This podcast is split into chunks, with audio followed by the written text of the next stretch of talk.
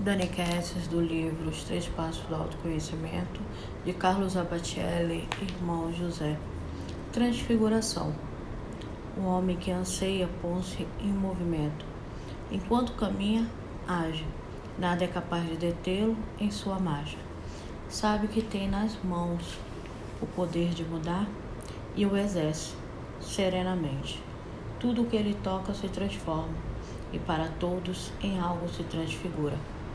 Para os famintos é pão, para os sedentos é fonte, para os desnorteados é rumo, para os que vacilam é arrimo, para os que morrem é ressurreição.